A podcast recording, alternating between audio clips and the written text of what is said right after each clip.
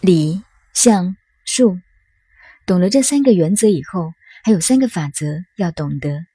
这三个法则就是我们手边的这部《易经》的三个内涵：理、象、数。这些基本原则要先记住，才能研究《易经》。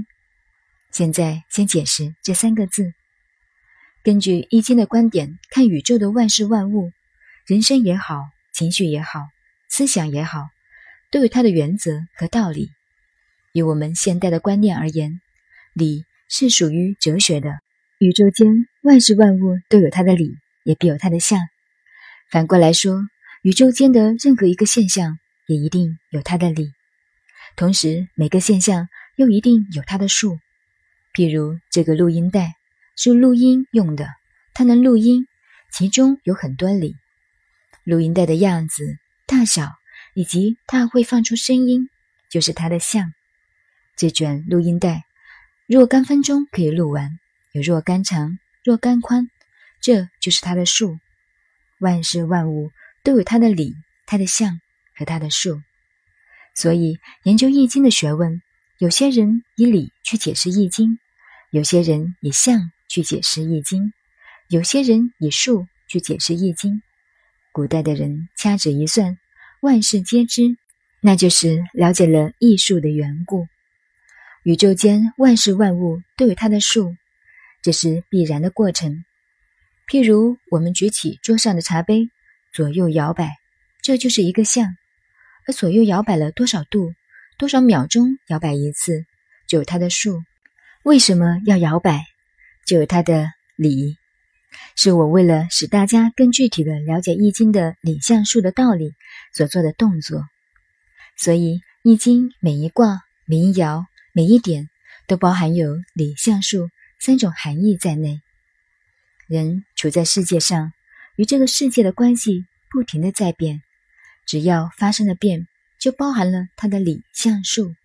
人的智慧如果懂了事物的理象数，就会知道这事物的变。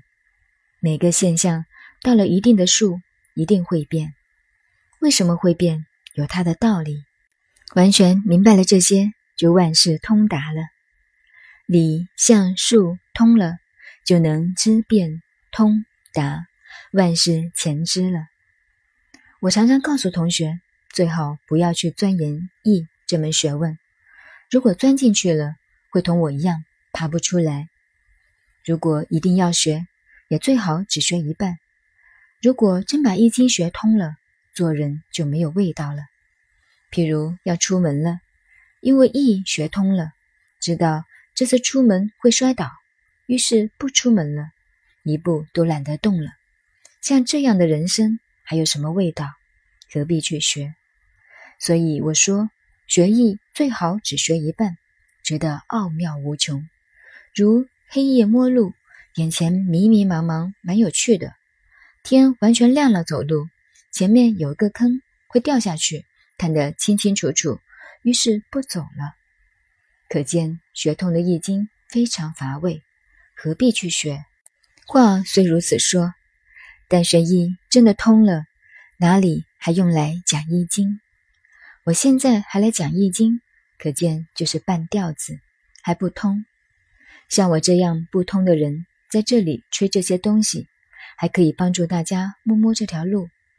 真通了意的人，也许还会来这里讲，因为他知道我们这些人这样盲目太可怜了。他有眼睛，喜欢来带带路，也说不定。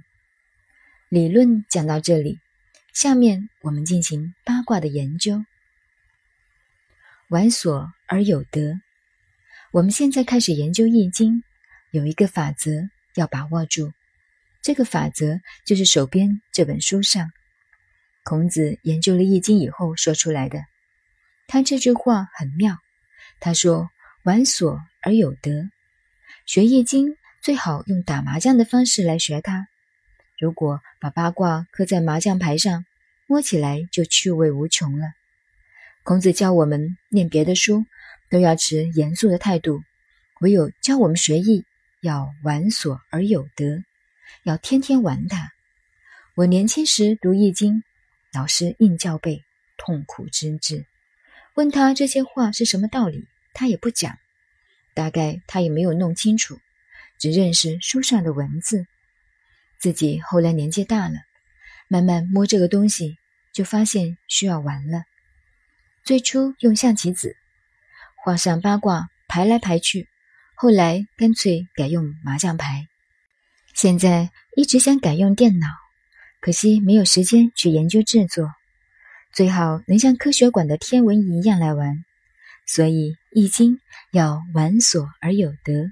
要玩什么？玩卦。